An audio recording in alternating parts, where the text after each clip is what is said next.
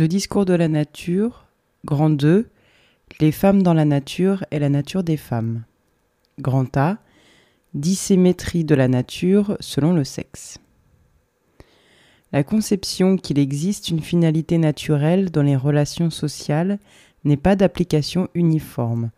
Le naturalisme ne vise pas indifféremment tous les groupes impliqués dans les rapports sociaux, ou plus exactement, s'il les concerne tous, il ne les vise pas de la même façon ni au même niveau. L'imputation d'une nature spécifique joue à plein contre les dominés et particulièrement contre les appropriés.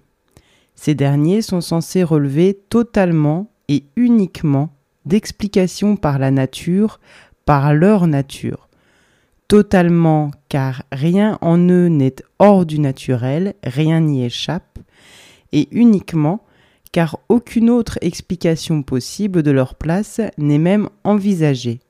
Du point de vue idéologique, ils sont immergés absolument dans le naturel. Par contre, les groupes dominants, en un premier temps, ne s'attribuent pas à eux-mêmes de nature. Ils peuvent, au terme de détours considérables et d'arguties politiques, se reconnaître, comme nous le verrons, quelques liens avec la nature. Quelques liens, mais pas plus, certainement pas une immersion. Leur groupe, ou plutôt leur monde, car ils ne se conçoivent guère en termes limitatifs, est appréhendé, lui, comme une résistance à la nature, conquête sur ou de la nature, le lieu du sacré, du culturel, de la philosophie ou du politique, du faire méditer, de la praxis, peu importe les termes, mais justement du distancier par une conscience ou un artifice. Le premier mouvement des groupes dominants et de se définir en fonction de l'instance idéologiquement décrétée fondatrice de la société. Elle varie bien évidemment selon le type de société. Ainsi, les dominants peuvent se considérer comme définis par le sacré, les brahmanes en Inde, l'Église catholique du Moyen Âge, etc., par la culture, l'élite, par la propriété, la bourgeoisie, par le savoir, les mandarins, les clercs, par l'action sur le réel, la solidarité des chasseurs, l'accumulation du capital, la conquête des terres, etc. Définis en tout cas par des mécanismes créateurs d'histoire, mais non par des instances qui seraient à la fois répétitives, intérieures et mécaniques, instances qu'ils réservent aux groupes dominés. Ainsi, les hommes se prétendent identifiés par leurs pratiques, et ils prétendent que les femmes le sont par leur corps. De plus, le rejet des femmes dans la nature, l'affirmation de leur caractère hautement naturel, tend à montrer le mal avec un A, le mal de l'espèce comme le créateur en soi, à lui tout seul, de la société humaine, de l'artifice socio-humain et en dernière analyse, de la conscience comme projet ou organisation. Pourtant, les révoltes, les conflits, les bouleversements historiques et d'autres raisons les contraignent parfois à entrer dans une problématique à laquelle ils répugnent eux-mêmes, aussi fortement qu'ils y adhèrent pour ceux qu'ils exploitent. Ils peuvent alors tenter de définir leur lien avec cette nature si attentive qui leur fournit si commandément et si opportunément du matériel vivant. À ce stade, ils peuvent entreprendre de développer ces éthiques scientifiques aussi bien libéral triomphant que nazi, qui proclament que certains groupes ont droit de domination par l'excellence de leur qualité et leur capacité innée de toutes sortes. Ils n'abandonnent pas, néanmoins, le sentiment qu'ils ne se confondent pas pour autant avec les éléments de la nature et ils considèrent que ces capacités leur donnent, justement, quel heureux hasard, la possibilité de transcender les déterminations internes par exemple, la nature leur donne l'intelligence innée, mais qui justement permet de comprendre, donc de dominer, dans une certaine mesure, la nature. Ou bien la nature leur donne la force innée, mais qui justement leur permet de dominer les éléments matériels de la nature, dont les autres êtres humains par exemple, c'est-à-dire d'être confrontés pratiquement à l'organisation du réel et d'entrer avec lui dans une relation constructive ou dialectique. Dans cette vision, la culture humaine, la technique, la prohibition de l'inceste, etc., disons la source de la société humaine, variable suivant les auteurs, est le fruit de la solidarité et de la coopération des mâles de l'espèce. Solidarité et coopération qui dérivent soit de la chasse, soit de la guerre. En somme, débarrassés des femelles lourdes et encombrantes, les mâles tout seuls comme des grands se sont élancés vers les sommets de la science et de la technique. Et y sont apparemment restés, laissant dans la nature, sur les carreaux, immergées dans le contingent, les femelles de l'espèce. Elles y sont encore. Cette orientation est si totalement androcentriste qu'on ne peut même pas la dire misogyne au sens courant du terme, l'espèce humaine n'y semblant composée que de mâles. Le rapport dialectique au milieu, la transformation de la nature, sont décrits dans et par rapport à la classe des hommes, mâles, laissant le reste dans une obscurité qui serait de l'inexistence si parfois une lueur n'était jetée sur la femelle, silhouette lointaine, affairée à des activités naturelles, destinées à le rester, et qui n'entretiennent aucun rapport dialectique avec la nature. Cette vue est présente dans la quasi-totalité des travaux de sciences sociales. Sous une forme plus sophistiquée encore, elle prend la forme d'une dissymétrie conceptuelle dans l'analyse, comme l'a montré Nicole Claude Mathieu, dissymétrie qui fait décrire et analyser chacune des classes de sexe selon des présupposés théoriques différents. La nature intervient donc bien à un certain point de leur discours sur eux-mêmes, mais à une place telle qu'ils sont supposés entretenir avec elle des liens d'extériorité aussi sophistiquée que soit parfois cette extériorité, telle qu'elle apparaît chez les néo-engelsiens par exemple. Le deuxième degré de la croyance naturaliste implique donc que la nature des uns et la nature des autres est subtilement différente et non comparable, en un mot, que leur nature n'est pas de même nature. La nature des uns serait tout à fait naturelle, alors que la nature des autres serait sociale ouvrez les guillemets. Au fond, pourrait-on dire, l'homme est biologiquement culturel, la femme, au contraire, serait biologiquement naturelle, fermez les guillemets. Commente ironiquement l'analyste d'un texte récent. Les lois et l'architecture, la stratégie et la technique, la machine et l'astronomie seraient des créations qui sortiraient l'humanité de la nature et ainsi, invention du groupe des hommes et caractéristiques intrinsèques et potentielles de chacun des mâles, la civilisation et la société seraient le terme dynamique d'une création qui porterait le mâle de l'espèce à dominer, à utiliser le milieu naturel en vertu d'une capacité particulière, d'une orientation tout à fait spécifique de la conduite naturelle.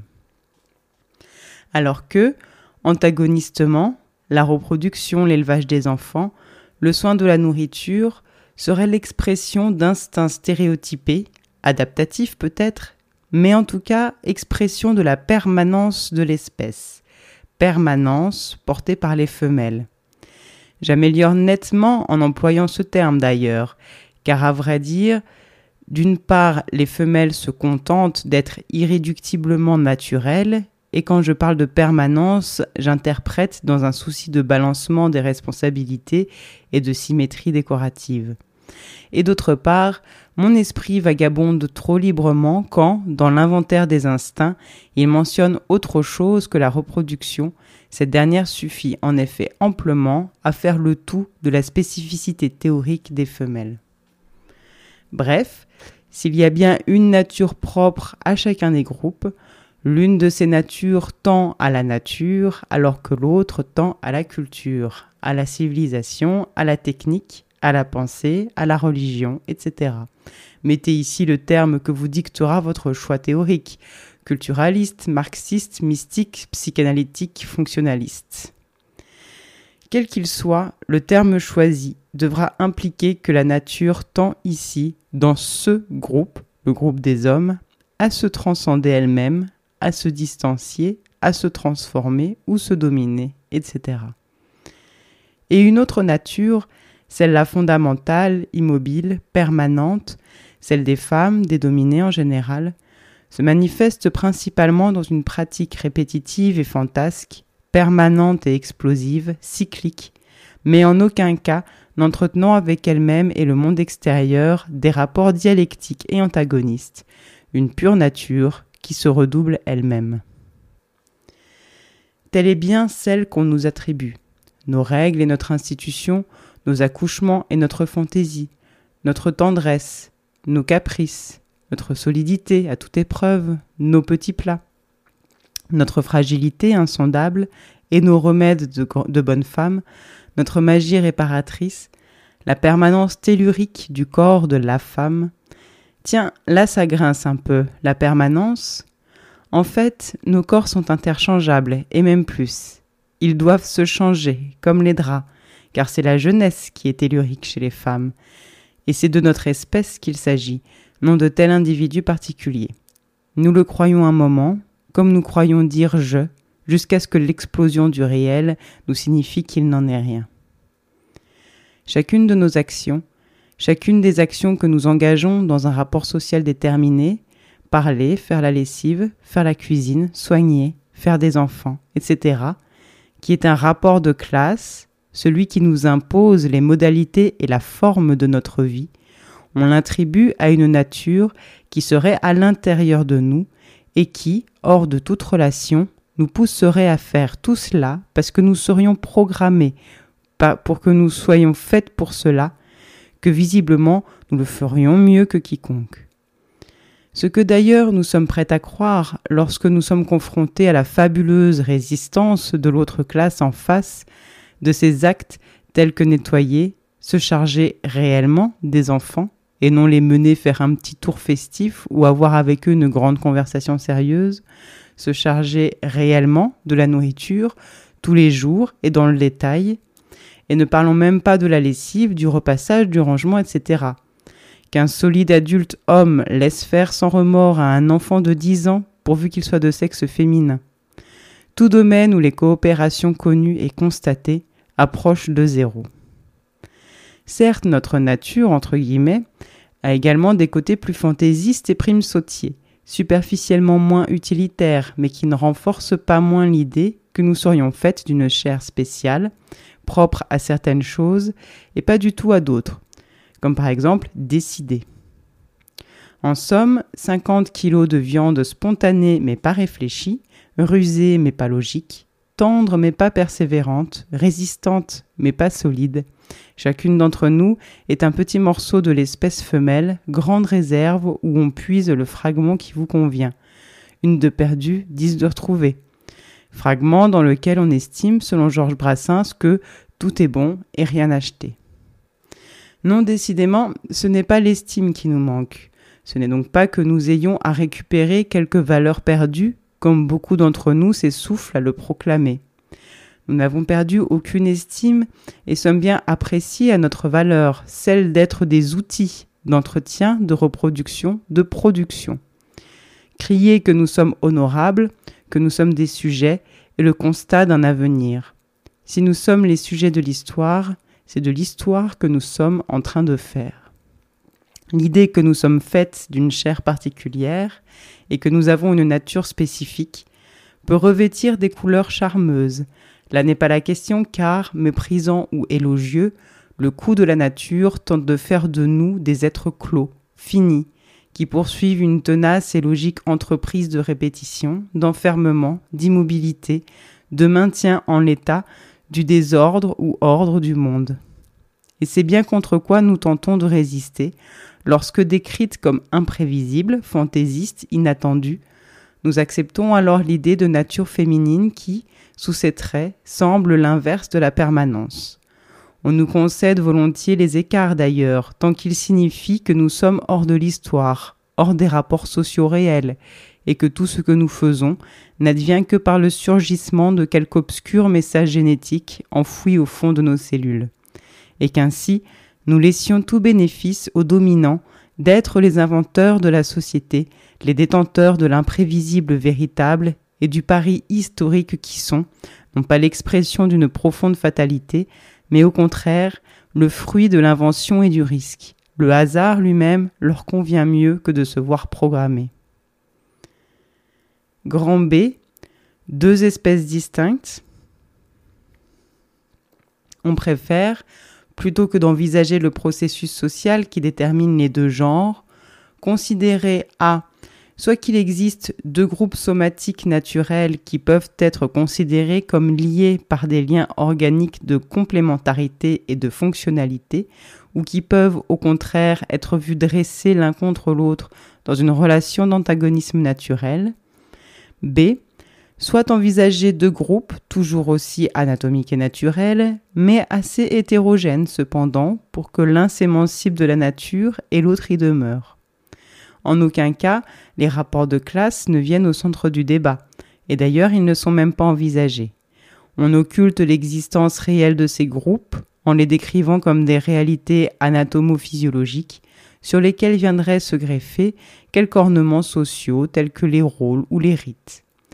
Et pour pouvoir ainsi les considérer et maintenir l'infirmation de leur spécificité naturelle, on en arrive à la division en deux espèces hétérogènes à message génétique particulier et à pratiques distinctes enracinées dans ce message. À la limite, cette interprétation peut aboutir à théoriser les rapports des sexes comme relevant des ensembles symbiotiques d'exploitation instinctive du type fourmi ou puceron. Ces insinuations, qui sous-entendent l'existence d'une espèce mâle et d'une espèce femelle, sont incontestablement le signe des rapports réels qui existent entre les deux groupes, c'est-à-dire des groupes sociaux d'appropriation qui s'expriment en énonçant l'existence d'espèces distinctes. Mais ce n'est pas une analyse de ces rapports, car il se trouve qu'il s'agit de rapports sociaux intraspécifiques et non d'espèce à espèce. L'arrogance de ces conceptions, énoncées avec une indifférence appuyée, parcourt la vie quotidienne. Les clercs eux-mêmes, du pigiste de presse au prof du secondaire, du philosophe de salon au chercheur mandarin, l'énoncent intellectuellement, avec explications, exemples, variantes et autres accompagnements rhétoriques. Les intellectuels professionnels, lorsqu'ils se mettent à réfléchir au sexe, ne les considère pas comme des classes, mais comme des catégories naturelles affectées de quelques oripeaux socio-rituels. Ils mettent en forme, avec persévérance et constance, quelle que soit leur discipline ou leur tendance théorique, cette hétérogénéité du naturel, selon qu'il s'agit des hommes ou des femmes. L'imputation d'être des groupes naturels qui est faite aux groupes dominés est donc bien particulière.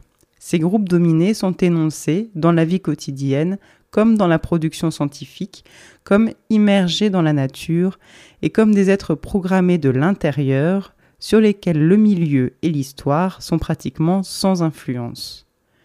Une telle conception s'affirme d'autant plus fortement que la domination exercée est plus proche de l'appropriation physique nue. Un approprié sera considéré comme une pure chose, les dominés sont immédiatement considérés comme ayant à voir avec la nature, alors que les dominants n'y viennent qu'en second mouvement. Mais plus encore, les protagonistes occupent par rapport à la nature une place différente. Les dominés sont dans la nature et la subissent, alors que les dominants surgissent de la nature et l'organisent.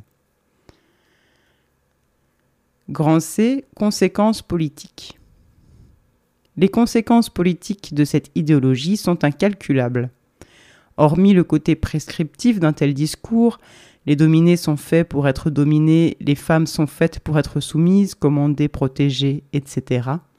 Ce discours de la nature attribue toute conduite politique, toute conduite créative, mieux, toute possibilité même de ces conduites au seul groupe dominant. Toute initiative politique de la part des appropriés sera rejetée ou durement réprimée selon la mécanique répressive classique de tout pouvoir envers toute contestation ou tout projet qui n'épouse pas les vues dominantes, mais aussi réprimée comme irruption terrifiante de la nature. La lutte elle-même apparaîtra comme un mécanisme naturel sans signification politique et sera présentée comme une régression vers les zones obscures de la vie instinctive et sera discrédité. Cela n'aurait aucune importance, si cela touchait la seule opinion des dominants. Généralement, les conquêtes politiques ne se font pas dans l'aménité, et nous n'avons certainement pas à compter sur celle-ci. Mais une idéologie propre à certains rapports sociaux est plus ou moins admise par tous les acteurs concernés. Ceux mêmes qui subissent la domination la partagent jusqu'à un certain point. Dans le malaise le plus souvent, mais parfois dans la fierté, et sur le mode revendicatif. Or le fait d'accepter quelque part l'idéologie des rapports d'appropriation, nous sommes des choses naturelles, nous prive et c'est bien cela qu'elle vise puisqu'elle est justement l'expression de notre réduction concrète à l'impuissance, d'une grande partie de nos moyens et d'une partie de notre possibilité de réflexion politique.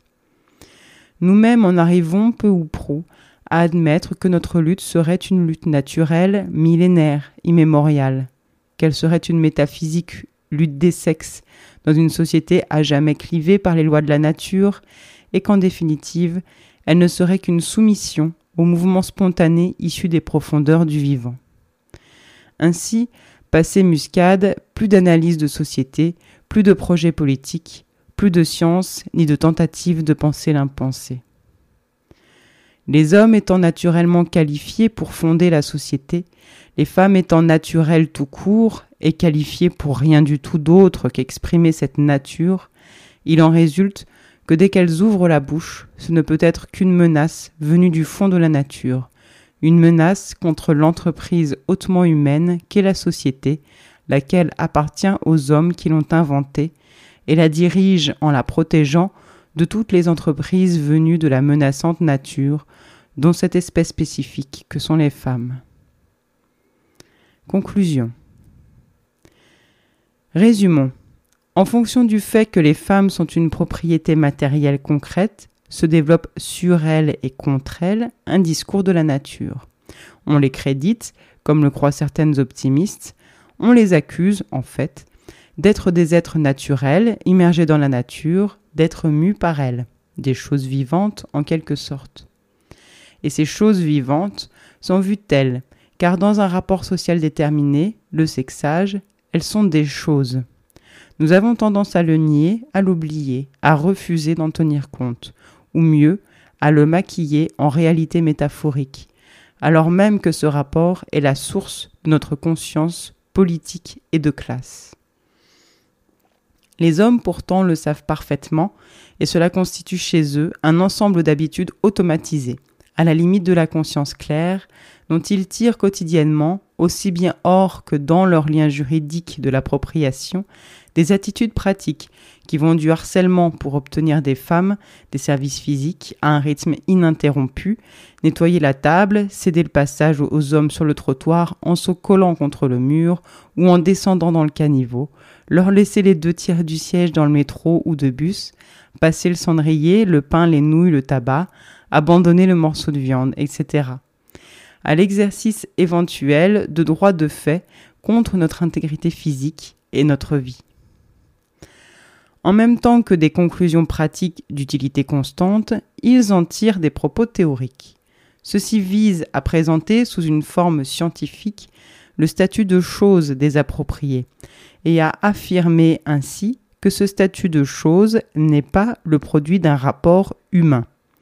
Ayant une existence d'objets matériels, manipulables, le groupe approprié sera idéologiquement matérialisé D'où le postulat que les femmes sont des êtres naturels.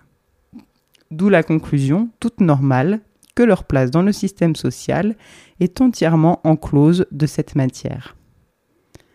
Ces conceptions évacuent ainsi le rapport de classe entre les deux sexes, le rapport intra-humain. Ils confortent l'exploitation et la mainmise en les présentant comme naturelles et irréversibles. Les femmes sont des choses, donc elles sont des choses en essence. Petit a, l'idée de nature est l'enregistrement, au fond tout à fait banal, d'un rapport social de fait. En un sens, elle est un constat. Après tout, le discours de la nature ne veut jamais dire, ou tout simplement, que les X, les femmes par exemple, sont dominées et utilisées. Petit b, mais elle est un constat d'un type particulier, un constat prescriptif dans tous les cas, qu'il s'agisse d'Aristote parlant de la nature des esclaves ou du colloque de Royaumont aujourd'hui réexposant les spécificités du cerveau des femmes. Dans les deux cas, le constat de la place particulière qu'occupent ceux qu'on appelle les esclaves ou celles qu'on appelle les femmes est associé à l'obligation intimée de conserver cette place puisqu'ils sont faits comme cela. Les deux formes proclament que A les rapports sociaux étant ce qu'ils sont, B, ils ne peuvent être autrement, et C, ils doivent toujours rester identiques. Le discours moderne de la nature introduit dans tout cela une nouveauté, la programmation interne des appropriés, qui implique qu'ils œuvrent eux-mêmes à leur appropriation et que toutes leurs actions tendent en définitive à la parfaire. Tout nous répète que nous sommes une espèce naturelle, Chacun s'efforce de nous en persuader davantage et de nous convaincre qu'espèce naturelle, nous aurions des instincts, des conduites, des qualités, des insuffisances propres à notre nature.